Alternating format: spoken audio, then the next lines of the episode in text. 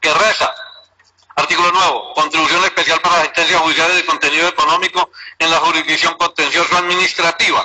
Que hace la contribución especial para las sentencias judiciales de contenido económico en la jurisdicción contencioso administrativa a cargo de la persona natural o jurídica o el patrimonio autónomo, a cuyo favor se ordene el pago o se le declara en derecho que se derive un pago del valor superior a 73 salarios mínimos legales mensuales vigentes. Estos recursos se destinarán a la finalización del sector judicial, justicia y de la rama judicial.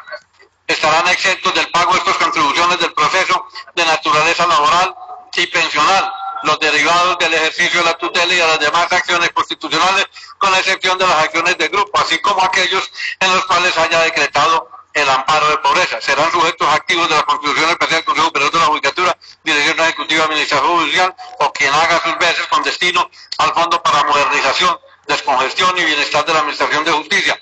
La contribución especial en causa se causa cuando se haga pago voluntario por ejecución forzosa de correspondiente sentencia. La base gravable de la contribución especial será el valor total de los pagos ordenados la correspondiente sentencia condenatoria. La tarifa será el 1% cuando la base gravable sea inferior a 500 salarios mínimos legales mensuales vigentes, el 2% a partir de esa cuantía 1.000 salarios mínimos legales mensuales vigentes y el 3% para bases gravables superiores.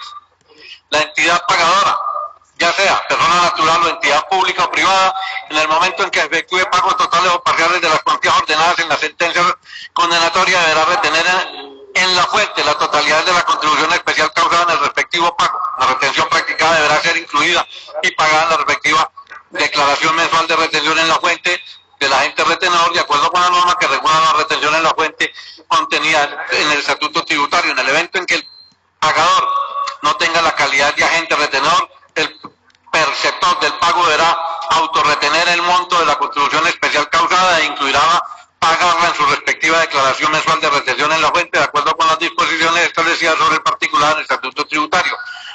Parágrafo 1. Para efecto del debido control, liquidación, recaudación, fiscalización, determinación, resolución de los recursos, cobro, devolución de la contribución prevista en este artículo, la DIAN aplicará lo dispuesto en el libro quinto del Estatuto Tributario Nacional. Parágrafo segundo. La DIAN deberá girar en la primera quincena de cada semestre el Fondo para Modernización, Descongestión, Bienestar de la Administración de Justicia, el monto recaudado por Consejo de Contribución Especial para la Sentencia Judicial de Contenido Económico, Consejo Superior de la Judicatura, Dirección Ejecutiva de la Administración Judicial, lo que haga sus veces vigilará la correcta recaudación y transformación efectiva de la contribución por parte de la DIA. Y el otro artículo nuevo dice artículo nuevo modifica el artículo séptimo de la ley 11.997, el cual quedará así, artículo séptimo.